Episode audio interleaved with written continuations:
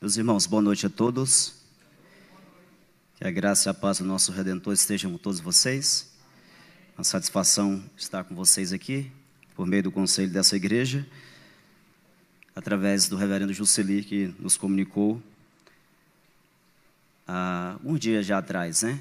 Nos fez esse convite para estarmos aqui servindo os irmãos com a ministração da palavra de Deus. É uma satisfação para mim. Primeira vez, né, depois de tanto tempo que estou em Planaltina, que eu é, tenho a satisfação de servir a igreja aqui de Sobradinho com a exposição da Escritura. Reverendo Júnior já esteve aqui algumas vezes, né? Ainda na gestão do reverendo Fábio, e eu aqui pela primeira vez sob a liderança do reverendo Jusceli. Está comigo a minha esposa Carla, meu filho Luiz Felipe, minha outra, minha outra filha ficou lá servindo a Deus no Arapuanga, na equipe de cântico. Eu quero ler com vocês o texto de 2 Timóteo, capítulo 2, verso 18 a verso 8 a 18.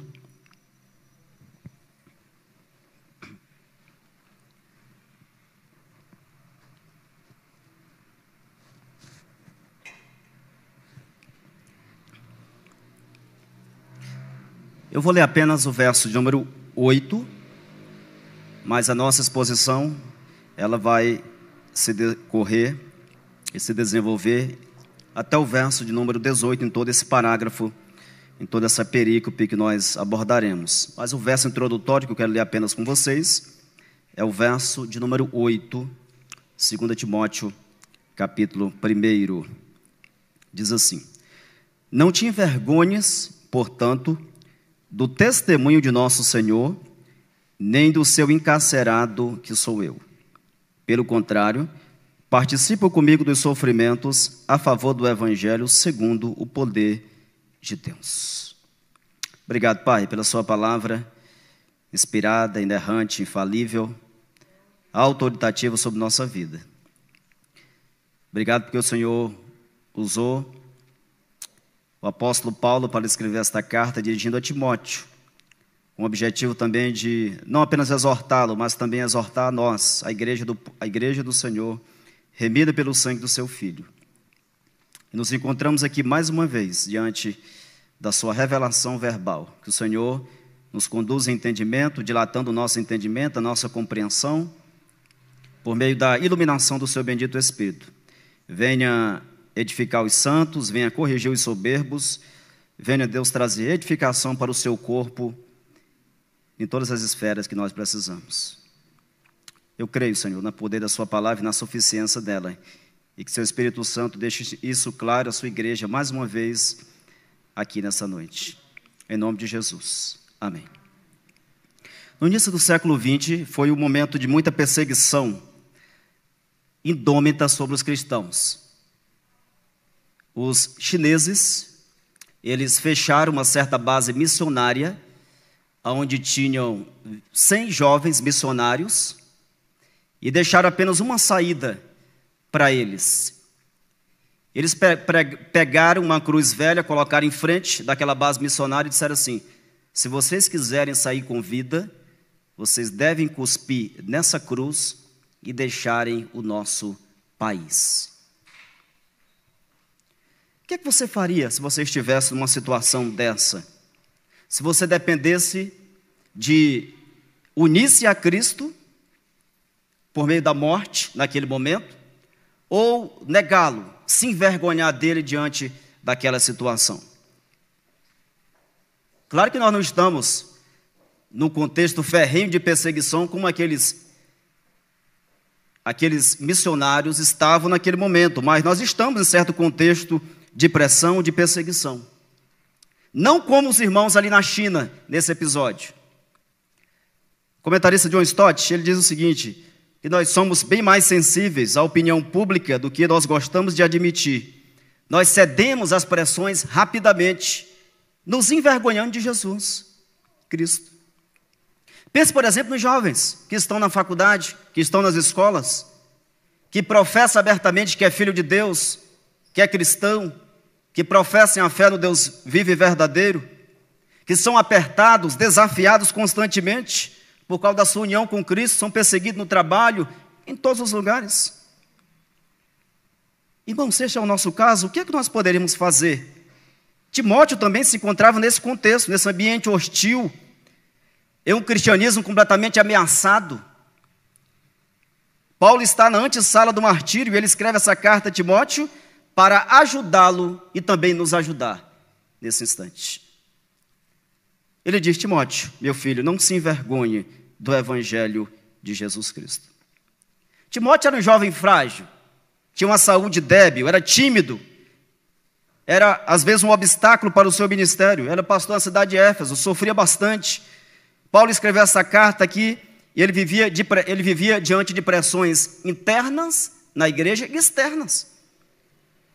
Do lado de fora, Timóteo tinha que enfrentar os falsos mestres, os falsos profetas. Até mesmo os judeus que viam a cruz como uma maldição divina.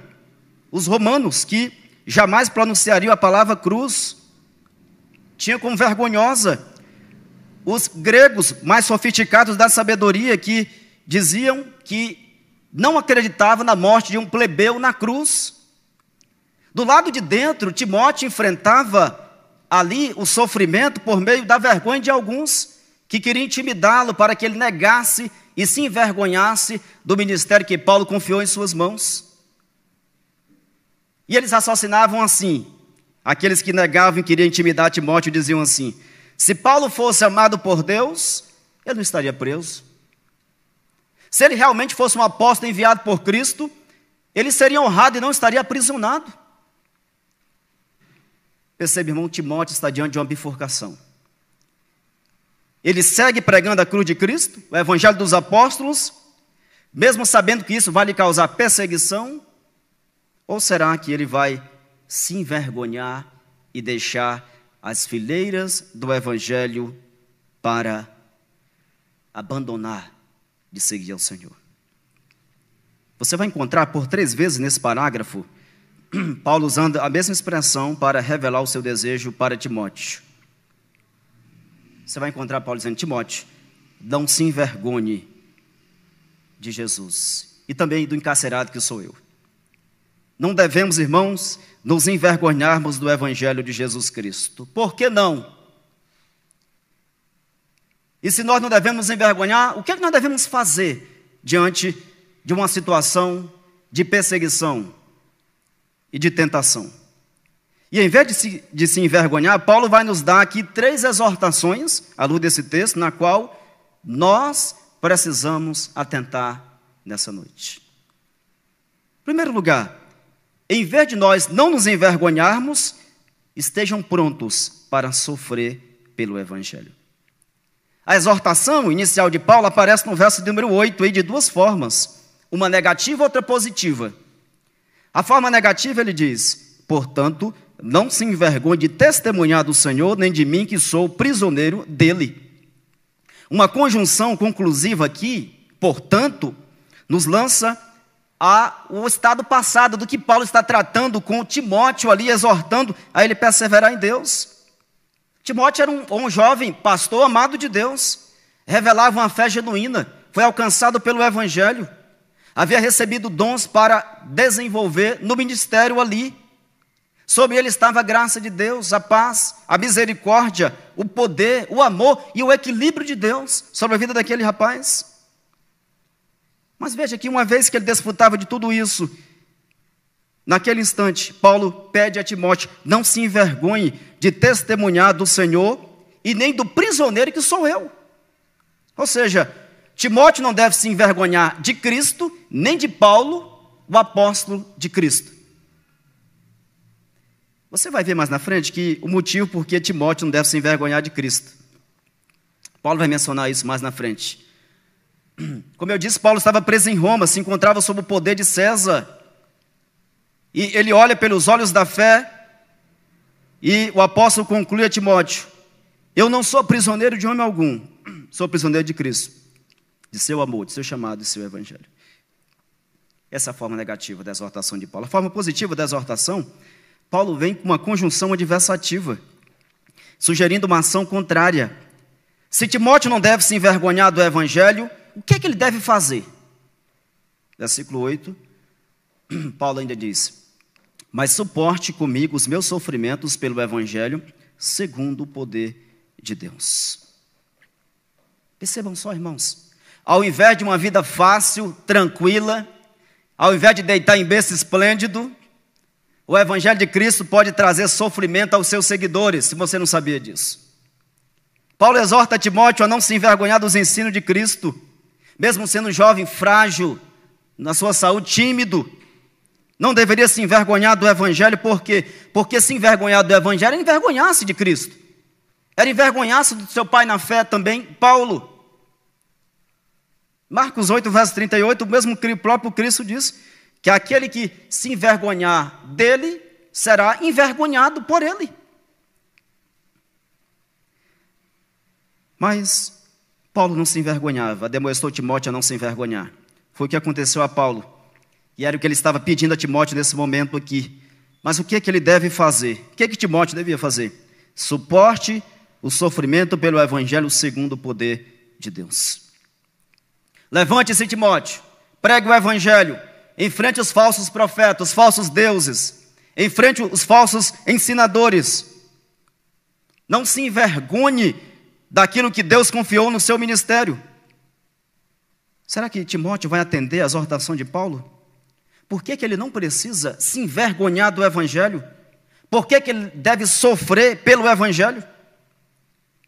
Você vai ver aqui do verso 9 a seguir, Paulo vai mostrar o porquê disso. Paulo vai dizer que ele não deve se envergonhar porque o Evangelho de Deus é soberano. Verso 9: Deus nos salvou e nos chamou com santa vocação, não em virtude de nossas obras, mas por causa da sua própria determinação e graça. Tradução NVI fala assim. Paulo está dizendo para Timóteo: ó, Deus não nos salvou pelos nossos atos de justiça praticados, mas por sua pura misericórdia. Deus nos salvou por graça, Efésios 2, verso 8 e 9, não por obras, Timóteo. Pela graça sois salvos mediante a fé. Isso não vem de vós, é dom de Deus. O Evangelho de Deus é soberano. Mas além disso, Paulo também diz que o Evangelho de Deus é eterno. Era uma, mais um motivo pela qual esse jovem não devia se envergonhar. Foi-nos dada esta graça desde os tempos eternos. Paulo vai falar sobre isso também em Efésios 1, verso 4 a 6. E por fim, Paulo também vai dizer que o Evangelho é revelado, versículo 10, sendo agora revelado pela manifestação de nosso Salvador, Cristo Jesus. Ele tornou inoperante a morte, trouxe à luz a vida e a imortalidade por meio do Evangelho. Paulo está dizendo: o Evangelho se tornou visível com a chegada do Salvador, seu nascimento, vida, morte e ressurreição. E ao morrer, conquistou para si duas grandes bênçãos que nós encontramos. Desmantelou o poder da morte sobre os cristãos, que não tem mais, não está mais sob o jugo da morte eterna, e concedeu vida eterna para aqueles que estão distantes de Deus. Será que Timóteo deveria se envergonhar diante de tamanha boa notícia? Será que ele vai escolher sofrer pelo Evangelho? Percebe, irmãos?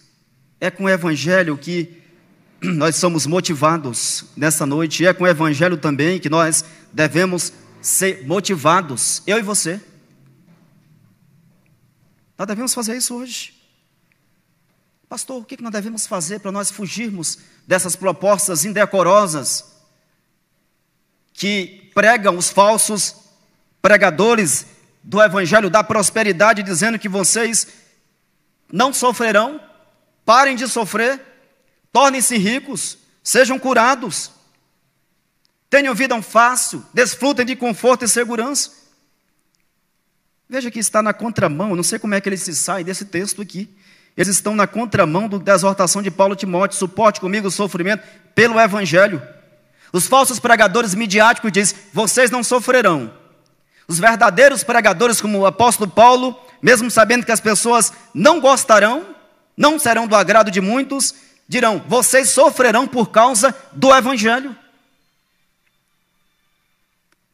Ou você pensa que ser cristão é apenas levantar uma mão como mero símbolo mecânico de aceitar Jesus e nunca mais segui-lo? Não se surpreenda, meus irmãos, com a perseguição e oposição. Prepare-se para enfrentar algum tipo de perseguição por causa de Cristo. Prepare-se. O teólogo alemão Dietrich Bonhoeffer, ele escreveu, preso lá, no centro de concentração na Segunda Guerra Mundial, ele disse: o sofrimento é uma marca do verdadeiro cristianismo. Deus nos dá não apenas o poder, a graça de crermos no Evangelho e pregar o Evangelho, mas também de sofrermos pelo Evangelho. Jesus prometeu isso. Paulo diz que aqueles que, que querem viver piedosamente enfrentarão perseguição, sofrimentos.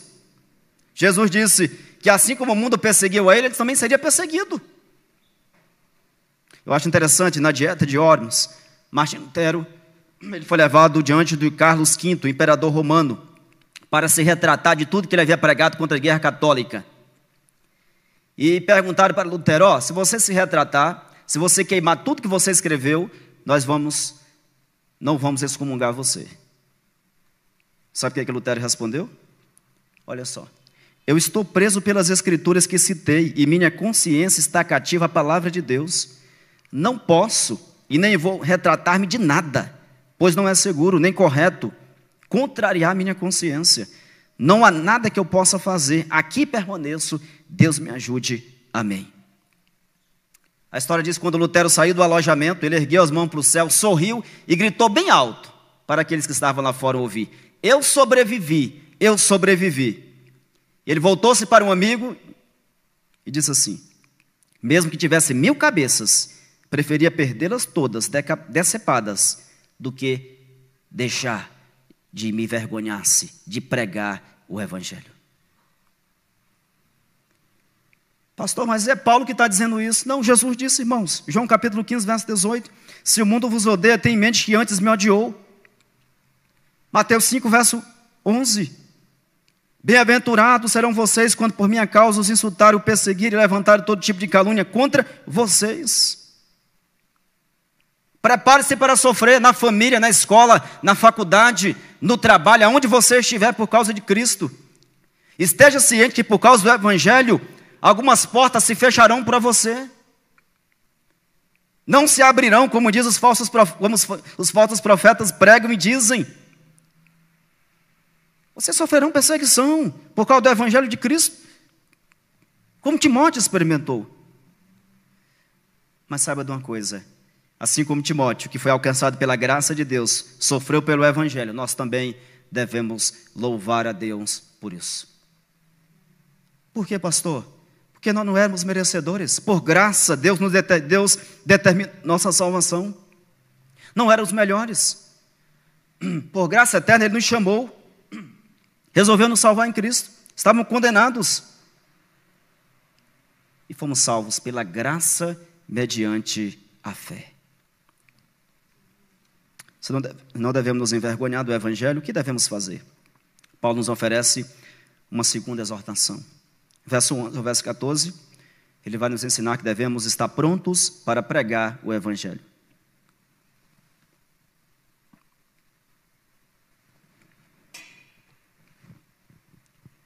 Então perceba só, antes de oferecer ordens expressas sobre a pregação do Evangelho, Timóteo, a Timóteo, Paulo se expressa, se apresenta como um modelo agora, um paradigma. E ele revela a sua grande alegria em relação ao Evangelho.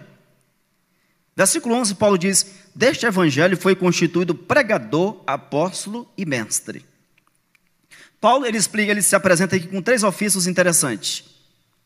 Ele se apresenta como alguém que formula o Evangelho, ele é um apóstolo, alguém que formou no Evangelho. Nós não temos, claro, apóstolo mais hoje. Né? Para que pudesse ser um apóstolo, a pessoa tinha que andado com Cristo, visto a Cristo, operado os mesmos sinais de Cristo, tinha que ter sido testemunho ocular de Cristo. Então não temos mais apóstolos hoje. Paulo era um apóstolo verdadeiro, ele formula o Evangelho. Paulo também é um pregador, é alguém que anuncia o Evangelho, é um mestre, é alguém que ensina e aplica sistematicamente as doutrinas do Evangelho.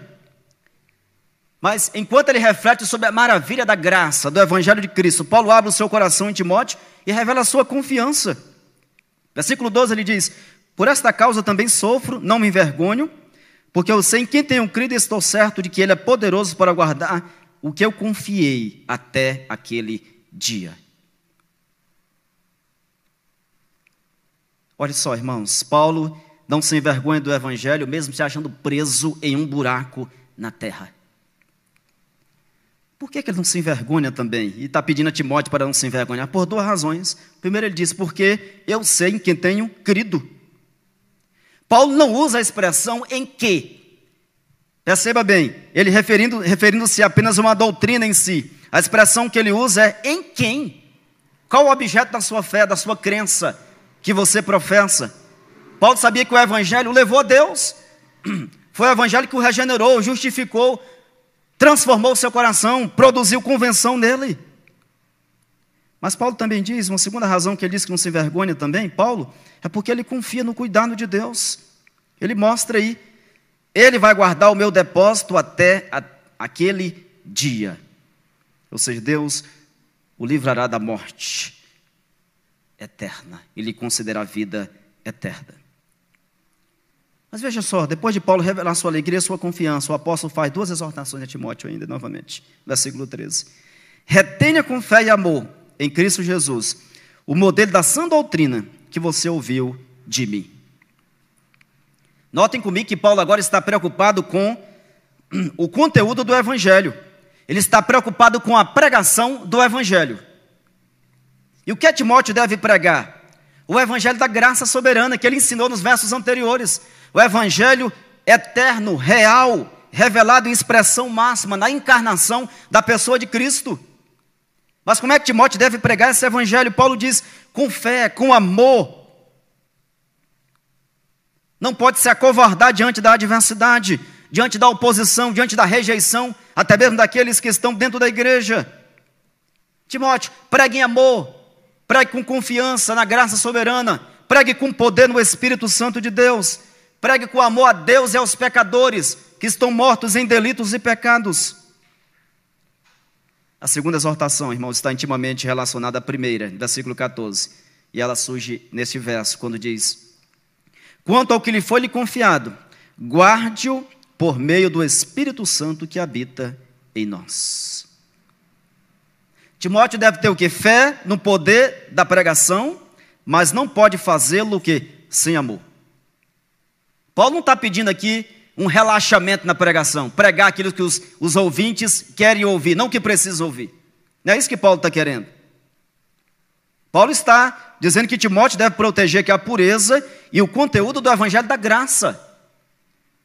É o que os teólogos chamam de verdadeira sucessão apostólica. Ele está dizendo: ó, eu estou partindo, eu estou numa, eu estou à beira da morte, você decapitado, mas você tem que dar continuidade ao ministério que Deus confiou a você. A verdadeira sucessão apostólica é essa. Será que nós podemos fazer isso também, irmão? Será que nós temos condições de fazer isso? Será que nós guardaremos o evangelho em dias de falsos evangelhos e de falsos profetas que talvez batem na sua porta, talvez todos os dias. Será que guardaremos o Evangelho diante da proposta, por exemplo, do ecumenismo tolerante das religiões?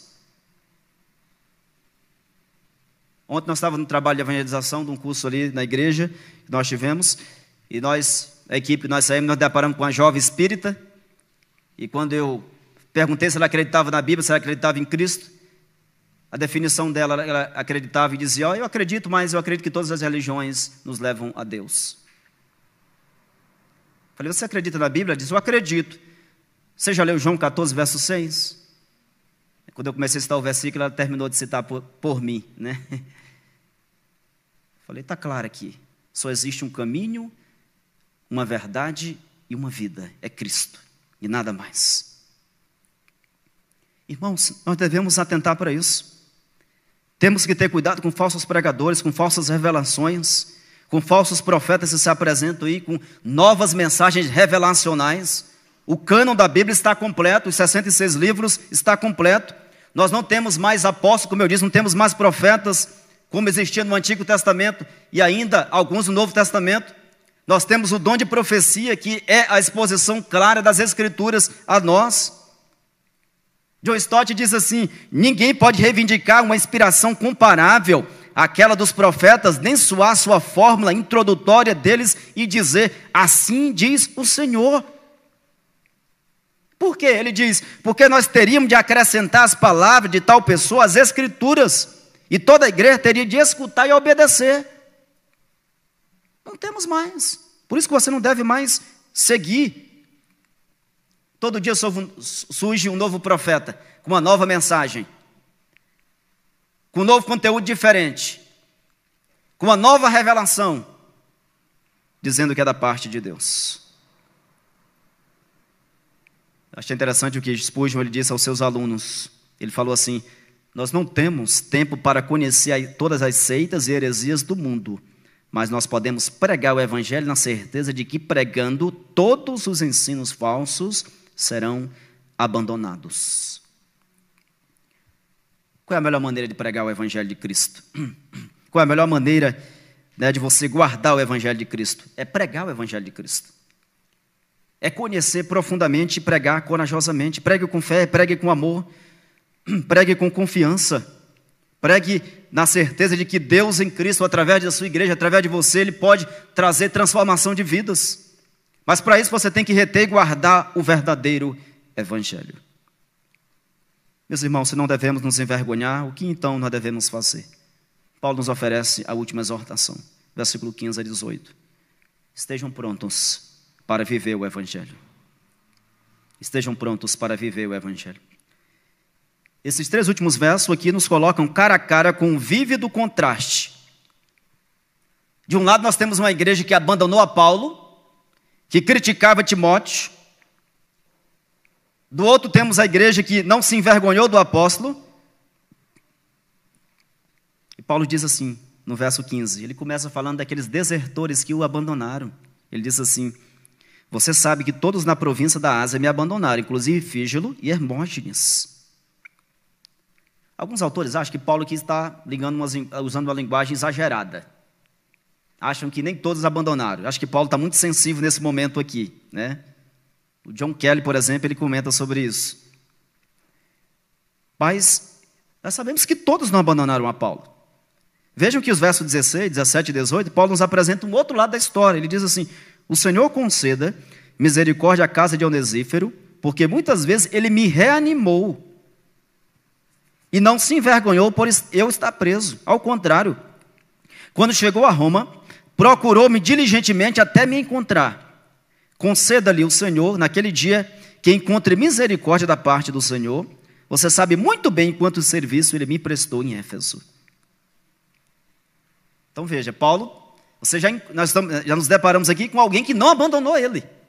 Onesíforo aqui arriscou a sua vida para ir até Roma para encontrar com Paulo para fazer o quê? Reanimá-lo, animá-lo. Pastor, mas Paulo, o apóstolo de Jesus, escreveu 13 cartas do Novo Testamento, precisava ser reanimado? Claro que sim, irmãos. Se Paulo precisava, se os apóstolos precisaram, e nós? Será que não precisamos? Veja que o texto diz que Onesíforo foi diligentemente até encontrar Paulo comentarista Brian Chappell, ele diz que Onesíforo tratou com cuidado Paulo, com honra, com sabedoria, envolvendo risco, para animar a alma daquele pastor.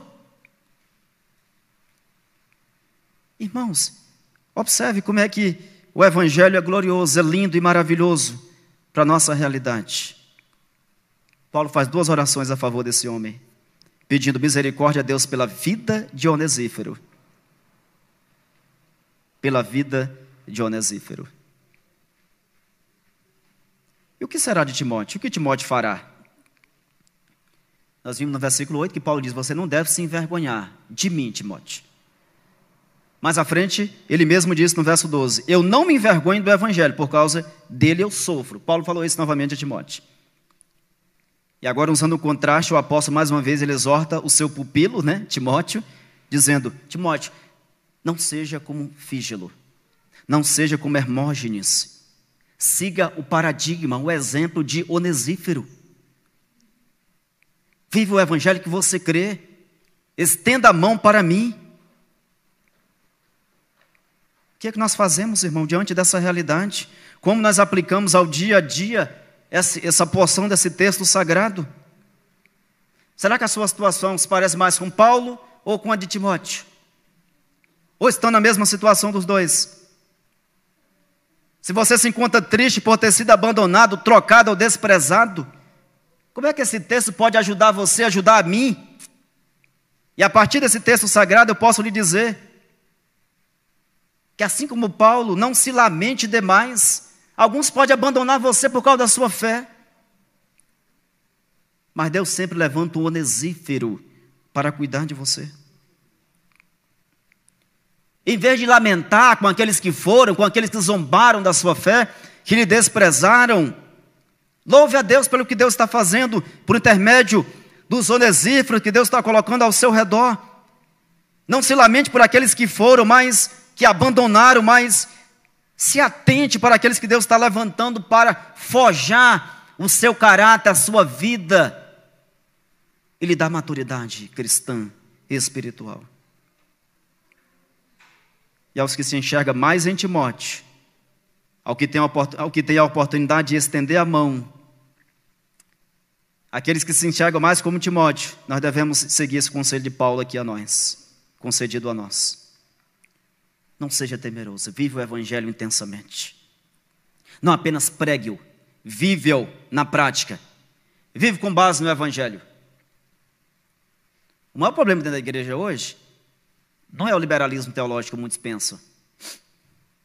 Não é os falsos pregadores que estão do lado de fora. O maior problema da igreja hoje é o anticristianismo. Está dentro da igreja. Cristãos nominais que estão entre nós mascarado pelos cosméticos de uma falsa religiosidade. Talvez muitos vão até participar do sacramento aqui hoje. Ou seja, muitos entre nós que nunca nasceram de novo, irmãos. Nunca, como Timóteo, viveram intensamente o Evangelho. Viveram para a glória de Deus. Viveram com base no Evangelho. Estão aqui, mas estão perdidos. Joio no meio do trigo. Estão aqui, mas o seu coração está no mundo é dominado por esse sistema de valores mundanos, éticos, anticristãos, anticristo. Completamente. Não esqueça disso. O maior inimigo do cristianismo é o anticristianismo. Um cristianismo superficial. Por isso que Jesus confrontou muito, né? No período do seu ministério terreno, Mateus capítulo 5, ele diz: Brilha a vossa luz diante dos homens, para que vejam as vossas obras e glorifique a vosso Pai que está nos céus testemunho cristão que muitos perderam. Acho interessante, fantástico, uma frase do John Piper, ele fala assim: que nós devemos ser, seja você uma vitrine da graça e do amor de Deus para aqueles que para os que lhe cercam. Não abandone, abrace. Não se esqueça, se lembre. Não fuja. Não tenha medo. Envolva-se com aqueles que sofrem com aqueles que são da família da fé, crendo que Deus guardará você, lhe protegerá, mas se volte para o Evangelho de Cristo em arrependimento e graça, se prostre diante dele confessando os seus pecados. Ele pode libertar a sua vida. Talvez você nasceu em um berço cristão, professou a fé, foi batizado na infância, mas ainda não nasceu de novo, não experimentou o novo nascimento. Vive a vida pregressa, a mesma vida de outrora, os mesmos hábitos pecaminosos uma vida de mentira, de engano diante da família, da sociedade, dos amigos, da igreja. Você pode escapar, escapar diante de nossos olhos, da liderança, do conselho, mas desse Deus que foi descrito aqui por Paulo, soberano, eterno, você não conseguirá escapar. Se você não se arrepender dos seus pecados e se voltar para Cristo. Lembra da história dos extremistas chineses? lá do início. A história conta que eles fecharam a saída, como eu disse, daquela base missionária, botaram uma cruz velha, somente aqueles que cuspissem a cruz iam embora. Se quisessem sair com vida. E a história conta que tinha 100 jovens lá, 100 jovens, como eu falei para vocês. Sete primeiros saíram do prédio, cuspiram a cruz e ó, caíram fora. A história conta que uma moça saiu se agachou, pegou o seu vestido, enxugou ali as salivas daquele que cuspiram na cruz. Você já sabe o que aconteceu com ela. Foi morta por causa do Evangelho de Cristo. E sabe o que aconteceu, irmãos? Todos que viram o que ela fez, fizeram a mesma coisa. Não negaram Jesus, não cuspiram na cruz, não se envergonharam de Jesus Cristo. Fortalecidos pelo exemplo daquela jovem missionária. Será que você vai conseguir? Será que nós vamos conseguir? Suportaremos a pressão da faculdade? Ficaremos de pé diante da perseguição do mundo? Teremos coragem para testemunhar de Jesus no Natal de nossa família?